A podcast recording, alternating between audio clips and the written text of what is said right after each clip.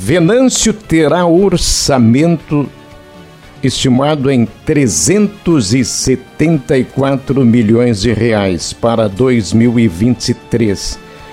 Para o próximo ano, as pastas da saúde e da educação terão as maiores fatias dentro desse orçamento geral. E a proposta da lei orçamentária anual segue para a Câmara de Vereadores. Vamos falar sobre esse assunto com a secretária de Fazenda, da Fazenda de Venâncio Aires, Fabiana Keller, que sempre vem com enormes expectativas e hoje eu imagino que uma expectativa maior, porque se está indo para a Câmara, ela quer um resultado positivo disso, ela espera por isso. E daí, secretária, tudo certo? Tudo certo, boa tarde, Carlão, boa tarde, Thaís, boa tarde a todas as pessoas que estão nos ouvindo e nos vendo. Agora, eu, eu não tinha vindo aqui ainda, olha, ali é bom, pra gente ver se está com o penteado em dia ou não, né? Ah, não Bom, tá. Mas está tudo ótimo, viu?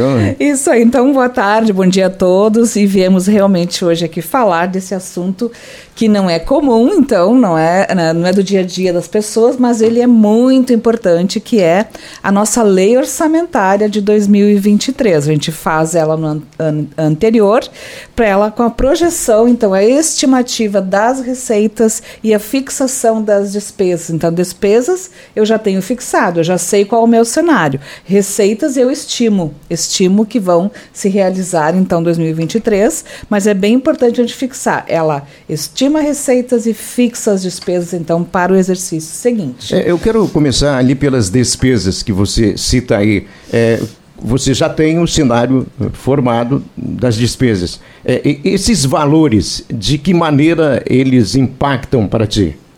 Bem, é, como é que a gente fixa isso, né, Carlão? Uh, cada secretaria ela tem programas de governo e tem iniciativas. Então é feito mais ou menos um cálculo.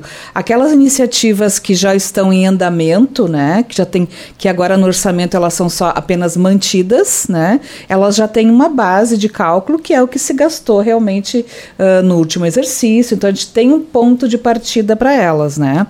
As iniciativas que vão ser implementadas em 2023, né, essas aí também se, existe uma estimativa dessa despesa uh, com base então em valores de, da obra, né, no custo do projeto, etc. E tal. Todas elas têm a, com base em alguma coisa mais concreta, porque a gente não fica jogando valores dentro do orçamento, né, assim, uh, sem um planejamento prévio. Então tudo que está ali tem um valorzinho mínimo né? Uh, pelo menos, porque se a receita se confirmar ou der a maior e a despesa também, ela, ela sofre variações dentro do exercício, né?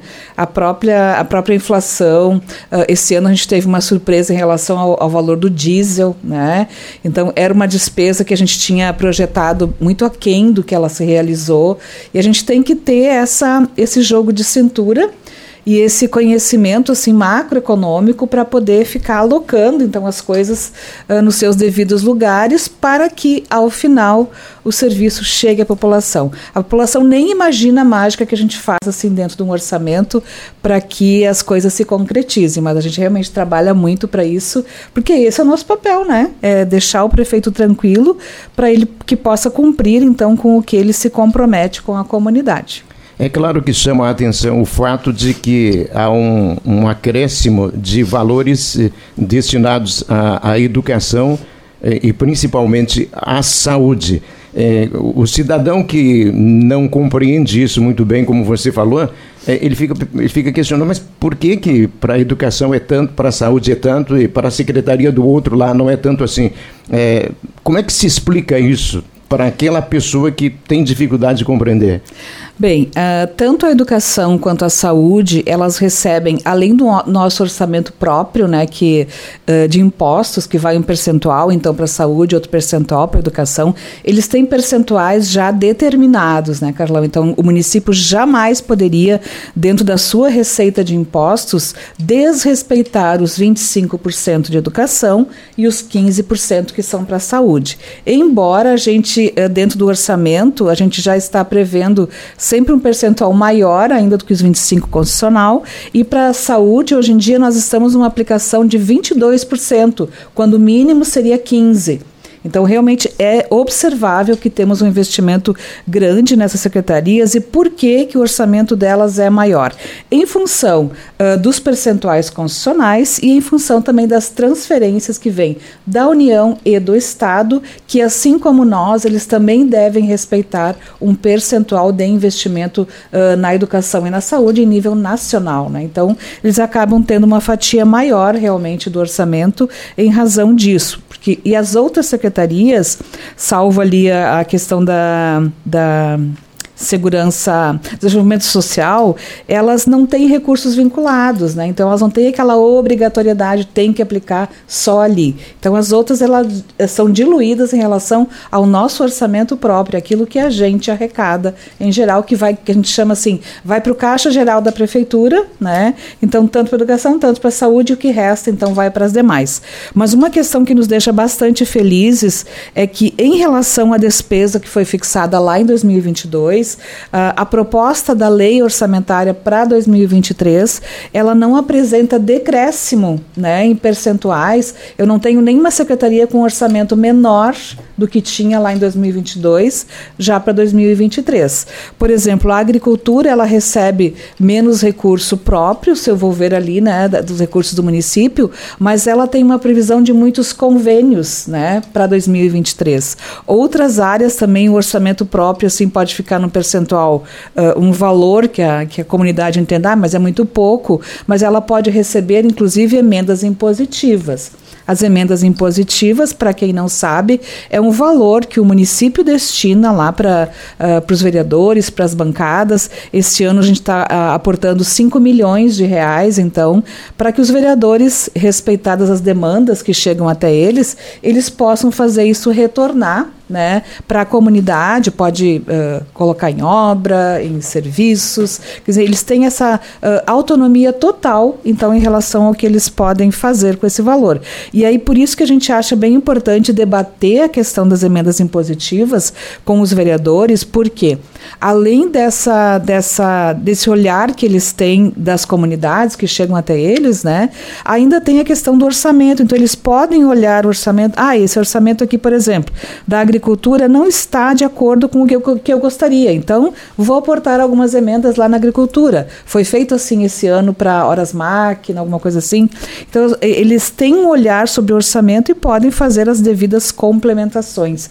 Então, assim, é uma responsabilidade que acaba sendo tanto do executivo quanto do legislativo em relação ao produto final, que é aquilo que a gente entrega então para a comunidade. Fabiana, você mencionou sobre a questão da agricultura e eu justamente ia te questionar sobre isso. Assim como chamou a atenção esse crescimento para educação e saúde, também gerou uma certa dúvida em relação a essa diminuição, entre aspas, para a agricultura. Então, se você pudesse esclarecer um pouco melhor essa questão dos convênios, por isso que existe essa previsão menor, mas que no ano que vem pode aumentar.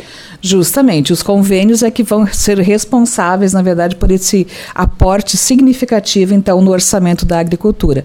Então, a gente já deixa, assim, nesse percentual do próprio um pouquinho menor, porque a gente já sabe que vão entrar os convênios, né? Então, a gente sabe, assim, ó, que as despesas projetadas dentro das iniciativas da agricultura, elas serão contempladas porque elas terão recurso para isso. E ainda tem, né, eh, isso aqui é um orçamento inicial, é uma proposta uh, de lei orçamentária, uh, a gente pode ter algumas surpresas agradáveis, né, em relação a uma superação de receita, algum valor que entra de uma fonte ou de outra para poder uh, complementar, então, o nosso orçamento.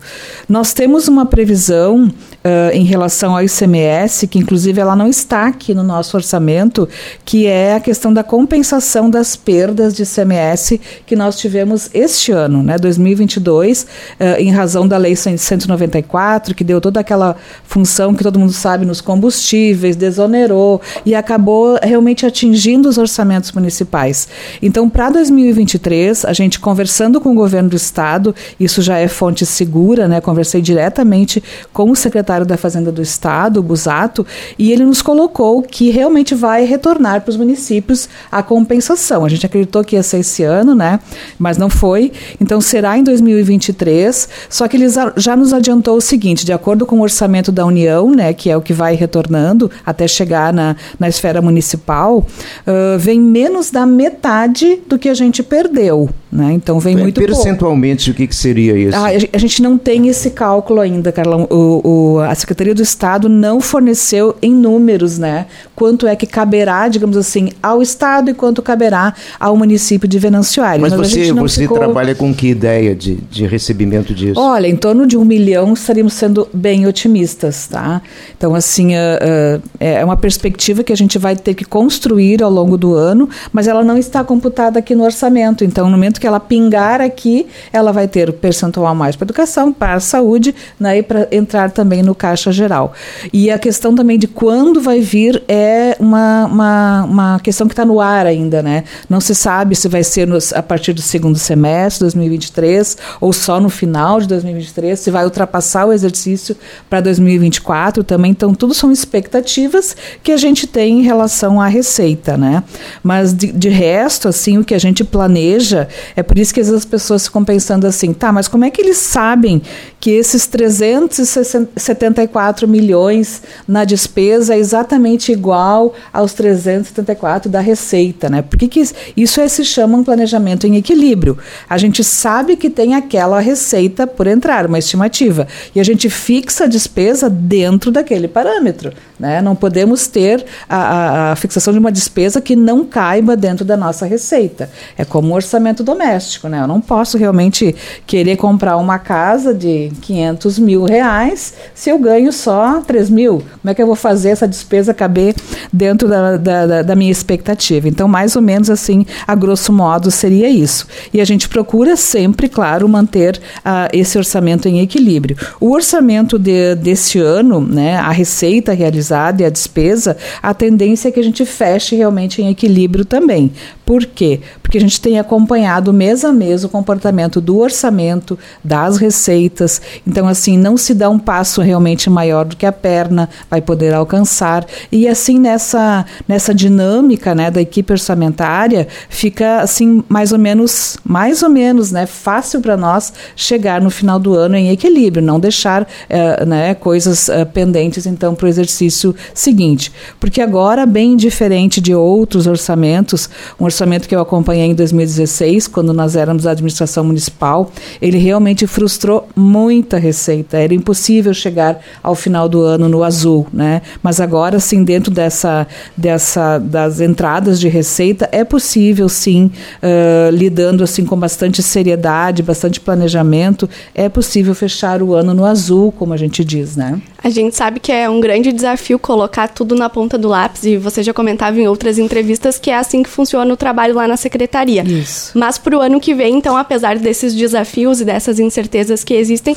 a expectativa é bastante positiva de executar to todo o orçamento e, inclusive, contar com recursos extras, então, Fabiana? Com certeza. A gente tem tantas expectativas de um recurso extra, que uh, seria mais esse da compensação, como nós temos uma, uma, uma queda muito grande na nossa principal receita, que é o ICMS. Né? Então, uh, o nosso índice caiu de 0,68 para 0,60. Então, isso tem um impacto no nosso orçamento de quase 12 milhões. Né? E isso a gente vai ter que tentar equacionar. Então, o que, que a gente pensa em fazer? Vamos uh, trabalhar com maior efetividade nas receitas próprias, e isso quer dizer combate à sonegação, né? não é cobrar mais imposto de ninguém, é realmente fazer um olhar mais atencioso em relação a quem não está pagando nada, né? quem está sonegando realmente. Então, uh, esse é o desafio para o lado da secretaria que arrecada, né? E o lado da secretaria que controla as despesas também. Vai ter que ficar de olho nessas receitas para poder compensar, na verdade, essa grande perda do ICMS para o município de Venâncio Aires. É, o projeto sendo encaminhado para a Câmara de Vereadores. Que expectativa tu tens em relação à apreciação da Câmara? Eu acredito assim, Carlão, como a gente já uh, a gente sempre faz audiências públicas na Câmara das metas fiscais, né? Então a cada quadrimestre sai uma audiência de metas fiscais. E os vereadores, assim, na medida do possível, eles estão acompanhando efetivamente como as coisas acontecem. E eu acredito que a tendência realmente é que se concretize uh, o que eles aprovem realmente a lei orçamentária. É claro que chegando na Câmara, eles têm um prazo agora para poder uh, estudar, eles geralmente enviam para um órgão de assessoria, até para ver se a lei está na, na conformidade, mas o que realmente interessa para os vereadores vereadores no momento é o anexo 9 da lei orçamentária, porque lá estarão realmente todas as receitas, então, o que cabe a eles e as iniciativas das secretarias. Então, eles vão ver a iniciativa e vão uh, uh, colocar as emendas impositivas que eles podem ter autonomia para fazer, elas têm que estar totalmente linkadas com o que já está no orçamento. E o que está no orçamento está na LDO e está no plano plurianual. Então, uh, o plurianual foi feito em 2022, né, com vigência até 2025. Então, tudo já é assim, não, não quer dizer que seja hermeticamente fechado, mas o planejamento é aquele, né? É aquele porque ele foi feito um mapeamento das necessidades. Então, todos têm que as, as, os desejos de todos têm que convergir para aquele plano maior.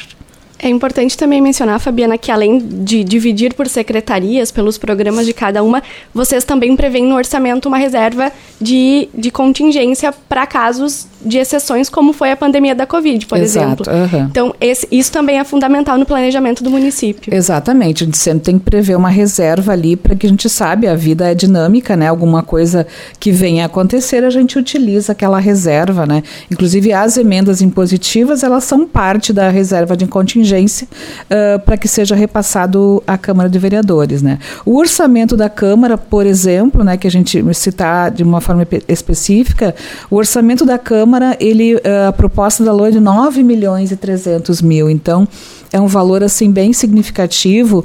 Ele é feito em cima da, da nossa expectativa da receita corrente líquida do município quando se faz orçamento. Então uh, se estipula um valor então que vai para a Câmara de Vereadores, que é para despesas de pessoal, manutenção, investimentos, né? E ele aumentou de 6 milhões e 900 para 9 milhões e 300. Então uh, para ver que uh, eles aumentaram tinha uma variação de 33%, né, de valor, enquanto nenhuma outra secretaria alcançou esse percentual, né? Mas a Câmara realmente alcançou, porque o, a base de cálculo dela é um pouquinho diferente, né?